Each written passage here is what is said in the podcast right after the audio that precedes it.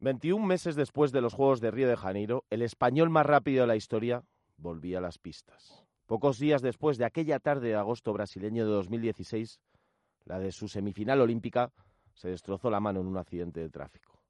Ahora vuelve con más fuerza que nunca. Hoy en el primer palo tenemos un protagonista muy especial. Bruno Hortelano, buenas noches. Muy buenas noches. Bueno, eh, el sábado 19 volvías a, calzarse, a calzarte los tacos, a ponerte un dorsal en un 400, curiosamente, que sabemos que no es tu especialidad, pero ¿qué sentías en ese momento? Eso, efectivamente. Empecé con un 400, que no es mi prueba típica. También después de tanto tiempo, mmm, empezar con una prueba tan explosiva como puede ser un 100, por ejemplo, hubiese sido un mayor riesgo de lesión. Entonces al final decidimos empezar con el 4. Pero bueno, con el momento de, de salida, cuando estás en los tacos, eh, es todo lo mismo, si estás en un 100, un 200, en un 4. Y la sensación fue de paz absoluta. Yo estaba con la mente en blanco. Lo único que buscaba eran sensaciones de, de fluidez, de sentirme cómodo corriendo, de volver a sentir lo que era una competición y, y de disfrutar, simplemente. Disfrutar con otra vez, ¿no? Casi dos años después, en lo que ha sido una carrera dura, ¿no? Una carrera de fondo muy dura desde, desde ese fatal día de, del mes de, agosto del 2016 y que, y que, bueno, y que era como llegar un poco a la, a, la meta, ¿no? Sí, fueron muchos meses de trabajo, meses fuera de la competición, de mi ámbito, dentro hablamos de, si hablamos de lo que a mí me gusta hacer, que es competir, yo acá al final busco entrenar de la mejor manera para competir eh, de lo mejor que puedo yo. Entonces, claro, estar tanto tiempo fuera, pues fastidia, por supuesto, pero trabajamos muy duro. Hablo de, nosotros porque también involucro a mi equipo, que estuvo ahí conmigo desde el principio. Y hemos trabajado mucho para llegar a este punto. Y ahora por fin estoy compitiendo bien.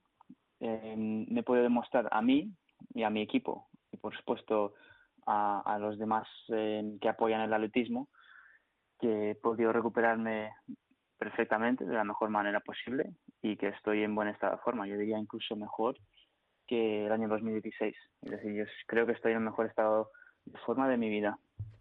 Eso ha sido a base de esfuerzo, a base de, de mucho trabajo y porque nos remontamos un poco a ese 2016 y es que era un momento, venías de unos Juegos Olímpicos, estabas en la cima, 25 años, todo el mundo hablaba de ti y la vida te da un palo que me imagino que, que en ese momento eh, lo que menos esperas es mm, volver a correr y, y, sobre todo que ha, que ha, sido ha tenido muchísimo trabajo no solo físico porque eso también es un trabajo de los médicos no de tus entrenadores sino psicológico también no sí en 2016 yo ya había trabajado mucho llevaba bastantes años esperando una buena marca y no me iba saliendo pues por lesión por una razón o por otra y al final en 2016 pues salió perfectamente bien yo diría.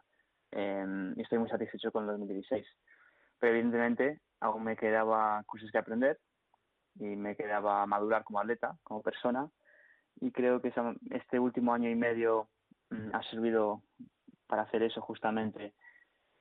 Eh, evidentemente sin querer, eh, sin yo quererlo, he tenido que apartarme de las pistas, tener que reflexionar mucho y de, de, de valorar las cosas que tengo en la vida y de dar importancia a lo que es importante realmente. Y, por eso he mantenido un sueño de poder volver. Y yo diría que ahora el haber vuelto pues eh, es la manifestación de, todos esos meses de, de, trabajo, de esfuerzo, sí, de, de pasión aplicada diariamente y algo de constancia también, por supuesto, y al final pues algo de fe, ¿no? Incluso diría un toque de suerte, que siempre viene bien también tener algo de suerte. Porque Bruno, eh, claro, tú cuando eh, tienes el accidente, me imagino que en ese momento hasta los médicos, mucha gente pensaba que, ni siquiera igual podías volver a, a, las pistas, ¿no? O a un nivel top como el, como el que tienes, ¿no? Entonces, ese es el primer paso que, que me imagino que, que, es un entrenamiento durísimo en el que creo que has tenido que hacer cambio de ejercicios de entrenamiento, ¿no? Por, por, por, por las secuelas un poco del accidente y en el que es un trabajo mm, muy complicado físico, ¿no? Sí, un trabajo físico, pero también mental, como tú decías antes, de tener primero que superar las, las lesiones y luego de volver a entrenar, que había perdido mucha, mucha masa muscular. y el tono que solemos tener en los velocistas. Así que sí, mucho trabajo físico, pero también mucho trabajo psicológico. Al final acabé trabajando durante un tiempo con una psicóloga y, sí que estuve trabajando con profesionales. Y aparte de, tener a mis compañeros alrededor mío mm, un entorno muy positivo, desde el principio ya me noté muy optimista. A mí me daba igual lo que lo que pensaban, lo que opinaban, lo que podía llegar a opinar un médico sobre mi carrera deportiva, porque ellos sabían sobre las lesiones y, de hecho al final ellos comentaban sobre eso. Pero yo creo que ya desde el principio vi que yo probablemente iba a ser el único que sabía de verdad si iba a poder volver o no, porque yo era el que sentía los dolores subjetivos. Em, podía haber mm, daños, pero sabíamos que no, no iba a tener suficiente daño para no poder hacer deporte en, la vida, evidentemente iba a volver. Entonces, a partir de ahí, mm, yo me dediqué a, mantener optimismo en mi entorno. Ya te digo, pues a trabajar diariamente. Que trabajar diariamente en realidad son pasitos pequeños. Cuando intentas dar pasitos pequeños todos los días, acaban siendo mm, saltos bastante grandes eh, cuando miras atrás los meses que han pasado. Y pues así, así hemos llegado hasta ahora.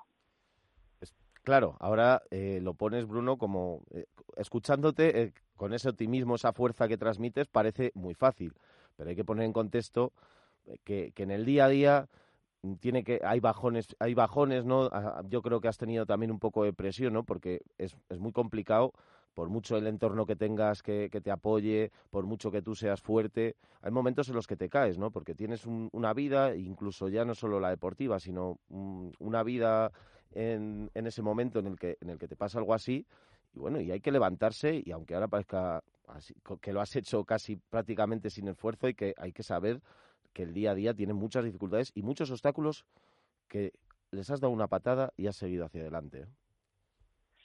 Sí, bueno, y, la verdad que todo lo que es la recuperación de, de, un momento difícil, fácil no es, de hecho es muy difícil, pero complicado tampoco es. Es decir, yo creo que acaba siendo relativamente simple, pero eso ser simple acaba siendo muy difícil. Porque requiere trabajo diario, justamente de lo que, estoy hablando. Y, y de mantener una cierta fe que, que va pasando el tiempo y hay momentos de bajón. Por supuesto, yo llegué a un momento de depresión, ¿sabes? Cierta depresión eh, durante este último año y medio, porque, bueno, yo soy una persona, además de ser deportista. ¿sabes? Yo soy, soy hijo, soy hermano y soy amigo y soy muchas cosas aparte de ser deportista. Y como somos todos, pues tenemos debilidades y, en momentos bajos, pues eh, tuve que enfrentarme a, esos momentos difíciles. Y, y doy gracias de haber tenido a gente alrededor que me apoyase muchísimo y gracias a ellos y, también a, la voluntad y quería también salir de ahí, pues conseguimos salir. Em, fácil no es. Y yo diría que, que simple quizás sí, porque tampoco quiero pensar en complicarme la vida. No creo que deberíamos complicarnos la vida y, y añadiendo, em, no sé, cosas que, que pensamos que son muy complicadas, pero al final mejor pensar en ellas como de forma más simple. Simplificar las cosas creo que siempre ayuda a poder enfrentarse a las cosas difíciles está claro, simplificarlas no, pero el mérito es tremendo porque yo creo que, además, eh, una vez que estás en este punto, bueno, ahora hablaremos de tu espectacular vuelta, ¿no? Pero sobre todo como persona, yo creo que algo así también lo que te hace, aparte de darte una segunda oportunidad, es que, valores el día a día, las pequeñas cosas y el que muchas veces eh, las personas, ¿no? Eh, nos sufrimos o nos preocupamos o le damos demasiada importancia a cosas insignificantes, ¿no? Y yo creo que esto mm, ha sido también un pequeño regalo de la vida, Bruno. Sí, yo diría que sí. Y, no es que necesariamente demos importancia a cosas que no son importantes. Damos importancia a muchas cosas, pero claro, el tiempo es, limitado y, si queremos hacer una cosa bien, bien hecha, que, no tiene por qué ser en ámbito profesional, puede ser mm, querer a tu familia eh, o puede ser no sé, pues hacer, hacer deporte o puede ser algo, algún tema más intelectual o... Sí, o, enfadar, o, enfadarte con un amigo por una tontería, por ejemplo, ¿sabes? Cosas así. Sí, mantener, mantener amistades, pero todo depende de, la importancia que le des tú. Entonces, si, si algo es muy importante para ti en la vida, pues dedícale tiempo, porque el tiempo es limitado, por supuesto. Y todo no podemos hacer, todo no podemos hacer. En realidad solamente se pueden hacer pocas cosas si quieres hacerlas bien. Luego, eh, también hablabas de las personas. Es verdad que el principal protagonista eres tú, porque eres al final el que lo sufre, pero aparte de que sé que numerosos aficionados, ¿no? Con mensajes diarios te han estado apoyando, ¿qué personas de tu entorno, tanto mm, familia, amigos o, entrenadores o médicos, han sido relevantes en todo este proceso de, recuperación, Bruno? Pues por supuesto el, equipo médico, ya desde el principio, que, primero me trataron en el, en el Hospital 12 de Octubre en Madrid y luego ya el, doctor Mir y su equipo mm, me cogieron en la Quirón de Sheus de Barcelona, hicieron un trabajo magnífico, magnífico, me salvaron la mano y, por decir de alguna forma me salvaron la vida. Em, y, luego mi fisio, Mikel Kos, hizo un trabajo también súper magnífico. Estuvo ahí a pie de cañón desde el principio. Eh, él, él trabaja y hace, hace fisio aquí en, en el Carles de San Cugat, donde, donde estoy justamente donde estoy viviendo ahora. Pero él se trasladaba a Barcelona y venía cuando yo aún estaba en la cama recuperándome de las lesiones y empezábamos a hacer trabajo, incluso si era andar un poquito o si era hacer un poquito de movilidad de, muñeca. Él ha estado ahí desde el principio y sigue estando ahí. Y esos son los profesionales, por supuesto, que más me han ayudado. Y, y claro, todo esto gracias a pues al apoyo de la Federación Española de Atletismo, que me ha puesto los recursos ahí a mano para, para poder recuperarme de la mejor manera posible. Y luego además, pues la gente que ha estado más cercana a mía, mi familia, mis amigos, mis amigos cercanos, mi representante, Alberto Armas, que de hecho sin él no estaría donde estoy ahora, pero eso te lo puedo asegurar. Y, y muchísima gente que luego se ha volcado conmigo, gente cercana a mí, gente un poquito más distante y gente quizás que completamente desconocida, gente que yo no conocía o sigo sin conocer, que me han enviado mensajes durante todo este tiempo de apoyo, em, transmitiéndome fuerza, esperanza, diciéndome que estaban conmigo, que seguían creyendo en mí. Y claro, cuando alguien cree en ti, es una cierta responsabilidad también. Y, yo, yo, siempre he pensado que quería salir de esa situación por mí, pero también de poder salir de esa situación por otra persona que quizás tenía confianza en mí, pues me ha ayudado a dar esos pasos de más. Te da un impulso, un empujón también, claro. Es así. Eso es. Bueno, pues ahora vamos a hablar ya un poquito ¿no? de, tu vuelta, ¿no? Porque, porque es verdad que ha sido un proceso largo, pero volviste con ese 400 un poco de manera testimonial, pero increíblemente eh, la evolución que has tenido en estos últimos meses, que este pasado fin de semana, Bruno, deslumbraste en Holanda, firmaste 20-35 en un 200 en el que solo te pudo superar el sudafricano Lusolo Adams, ¿no? Yo creo que muy positivo también, a, vamos a hablar a nivel de, deportivo, que verte tan bien, ¿no? Por supuesto, yo diría muy, muy positivo. Casi mejor imposible para ser un debut de 200. Yo en ningún otro año, ni siquiera en el, año olímpico 2016, logré debutar en 200 de esta forma, tan rápido. De hecho, incluso hace dos años cuando quedé campeón de Europa, eh, la marca que hice fue más lenta que esta. Y, y entonces yo creo que aquí solamente veo margen de mejora. Mm, veo las formas en las que puedo mejorar, en las que seguiré entrenando con mi entrenador. Eh, ya te digo, yo creo que aquí solamente podemos ir a mejor y tengo mucha esperanza y me da mucha confianza de cara a los próximos dos meses. Y verte que no has perdido esa elegancia ¿eh? a la hora de correr que, que deslumbra a todo el que te vemos, que es una, es una auténtica pasada, ¿no? Eh, es, así, es así. Eh, no sé si en, en tema de salida de tacos no hemos tenido que cambiar nada, ¿verdad? No ha cambiado nada. Bueno, no sé si se verá por la tele, pero yo con la mano izquierda, la que tengo bien, mm, apoyo con todos los dedos y la derecha apoyo con, con índice y pulgar. y, y un poquito con los demás dedos, que no, como no los puedo extender, pero sí que puedo tocar un poco el suelo. Entonces, es la única diferencia, si hay alguna diferencia. Pero no, creo que como podéis ver, eh, después de este fin de semana no, no me ha cambiado nada la técnica de correr. Nada, absolutamente nada. Afortunadamente, oye, que si corrieras igual de bien con otra técnica, pero ese estilo Eh, la verdad es que es una pasada, así que... Lo, hemos seguido trabajando mucho, la verdad, durante ese último, especialmente el último año. Y, y bueno, yo empecé tarde a, competir porque yo quería hacer la pista cubierta, al final no pude por unos problemas que teníamos. Y, creo que ya lo dije en su día, que, que si, cuando yo iba a volver, iba a volver para estar al 100%, 100% incluso al 110%, para seguir mejorándome. Y creo que he estado hasta ahora para estar en justamente en ese punto de, mi estado de forma Em, desafortunadamente, pues renunciamos en mundial del año pasado, pero por fin ya, como podéis ver, em, estoy bien. Espectacular.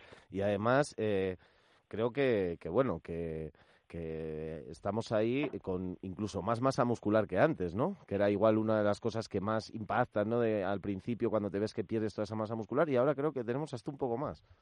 Sí, he trabajado mucho la fuerza, tengo algo más de masa muscular, sí que peso un poquito más, que, en otros años, es decir, soy atleta más maduro también, físicamente, eh, también soy más mayor, es decir, tengo dos años más que hace, que, que hace dos años, en 2016, y eso también, también afecta, que yo me considero ahora en, en el mejor estado de forma de mi vida, y de verdad creo que me quedan los mejores años por delante. Hombre, con 27 ese punto de crecimiento, vamos, tienes unos años por delante interesantes y bonitos y, yo creo que llegas, pues como tú dices, como te hemos visto, en un momento en el que solo, solo te queda crecer.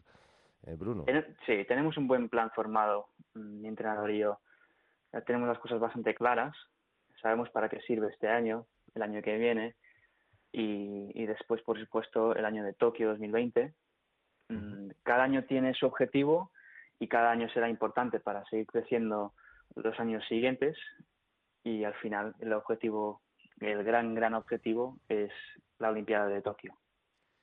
También te hemos visto con, como que decías tú, ¿no? Eh, con ese guante, que yo no sé si será más a modo amuleto o, o, por, o porque te lo recomienda el médico para tapar alguna cicatriz o simplemente porque tú lo quieres llevar como amuleto para que te recuerde un poco también de dónde has venido y, y cuando tengas algún pequeño bajón decir, mira, si he podido con esto, puedo con todo, ¿sabes? Sí, bueno, tiene, tiene dos, dos, dos razones. Tengo dos razones por llevar el guante.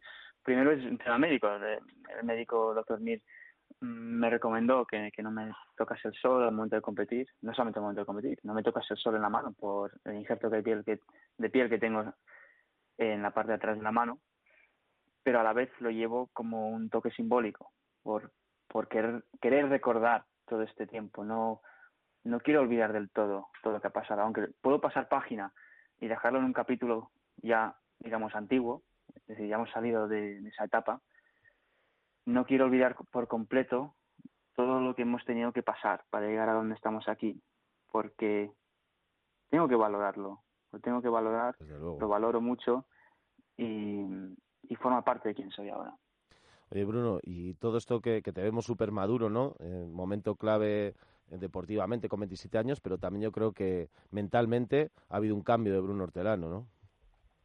Sí, ha habido un cambio, por supuesto. Ahora, bueno, llevo tres carreras y he notado en las tres carreras, he disfrutado mucho más, incluso era capaz de disfrutar antes. Quizás me ponía algo más nervioso antes. Ahora con una, no solamente con la confianza que tengo en, en, mí mismo y en, la forma que sé, sé, que puedo competir, pero además eh, Ahora que me, me quiero referir a lo que siento ahora, que antes no sentía, era el querer aprovechar de cada momento. Es decir, este fin de semana no estaba pensando en el Campeonato de Europa, ni pensaba en el fin de semana siguiente o la próxima carrera ni nada. Yo estaba para disfrutar plenamente de ese momento, porque yo ya sé por experiencia que no se sabe cuándo llegará la última carrera, no sé cuándo todo esto acabará. Entonces lo que busco en cada carrera es disfrutar pues plenamente, disfrutar, sin más, y, sabiendo que el trabajo está hecho. Y ese cambio también, como dices, de disfrutar el momento, me imagino que también tu tiempo libre, ¿no? disfrutar de esas cosas que a ti te gustan hacer. Sí, bueno, mi tiempo libre también me dedico a... El poco que tienes cuando no entrenas, claro, o cuando no estás recuperando. Sí, bueno, claro, ahora estamos en una fase muy especial, que estamos empezando a competir y entrenamos bastante menos, descanso mucho, entonces hay muchas cosas que no puedo hacer. Es decir, a mí, me, por ejemplo, me, gusta em, eh, aprovechar y, descubrir sitios nuevos pues de Barcelona, ahora que estoy viviendo aquí en Barcelona. pero tampoco puedo irme y pasear todo el día por la ciudad, porque luego el entreno que tengo por la tarde o mañana por la mañana, pues esto me va a costar, ¿no? Me va, me va a pasar factura. Entonces, mm, todo lo que hago acaba siendo dedicado a, esto, en realidad. Bueno, pero sabes que cuando lo hagas lo vas a disfrutar al máximo. Sí, eso sí, por supuesto, y, y sigo pasando tiempo pues con mi gente, con mis amigos, todo esto sí, porque me parece fundamental tener un entorno positivo y, y, de ser feliz en general en la vida. Y, y el que es feliz lo demuestra en la pista luego, ¿eh? No sé si lo demuestra, pero yo quiero demostrarlo. Qué bien te vemos, Bruno, qué alegría. Y bueno, el, como dices tú, paso a paso, el objetivo, el próximo objetivo pueden ser los europeos al aire libre en, en agosto, que defiendes además título, ¿no? Sí, es el objetivo grande del año. Antes haremos más carreras y, y bueno, me tengo que sentar con el equipo y con mi entrenador para averiguar exactamente cuándo van a ser. Pero dentro de poco, pues ya ir anunciando la próxima carrera. Bueno, pues pues nada, que sigas así, ¿no? Aprovechando, como dices tú, cada momento, porque la vida no sabes eh, si ese momento, qué puede pasar después de ese momento, ¿no? Y yo creo que eso también en tu carácter, pues, pues también te la moldea un poco, ¿no? Y ahora, como dices tú, sales a la pista a disfrutar y disfrutas de toda la vida y, al final yo creo que esto, como, como hemos dicho, ¿no? no, se, no se te puede olvidar para tenerlo ahí, el hombre más rápido de España, pero que sea el hombre más rápido, feliz y que, y que sigas así de bien. Y desde aquí, desde radio, te mandamos un abrazo muy grande, que ha sido un placer y que, y que nada, que sepas que, que te seguimos. Te seguimos. Sí, pues igualmente, la verdad ha sido un placer, muchas gracias. Te seguimos en cada momento y, y, que nada, que has dado una alegría a toda España, que eres, no hay que olvidarlo, el español más rápido que ha habido en la historia. ¿eh? Pues me alegro mucho que de alguna forma quizás pueda poder inspirar a, a gente a también perseguir sus sueños yo creo que los sueños son, son fundamentales y hay que cogerlos bien cogidos, hay que cuidar de ellos, especialmente en los niños que tienen sueños, son los que más sueñan y sueñan muy en grande. Yo hace, hace, hace ahora 18 años empecé el atletismo y yo también era un niño que tenía sueños bastante grandes y que les parecían de alguna forma absurdas, demasiado grandes pero yo creo que no hay sueño demasiado grande. No para un niño, no, por supuesto. Hay que, hay que cuidar bien de los niños.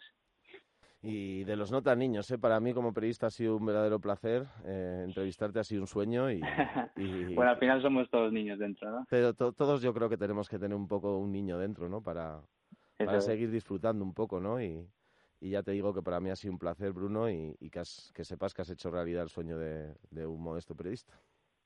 Bueno, bueno, muchas gracias. De verdad, muchas gracias. Así que nada, Bruno, un fuerte abrazo y nada, te dejamos ya descansar y, que sepas que tienes todo el apoyo de, Radio Libertad Digital. Vale, muy bien. Buenas noches, gracias. Buenas noches, Bruno. Hasta luego.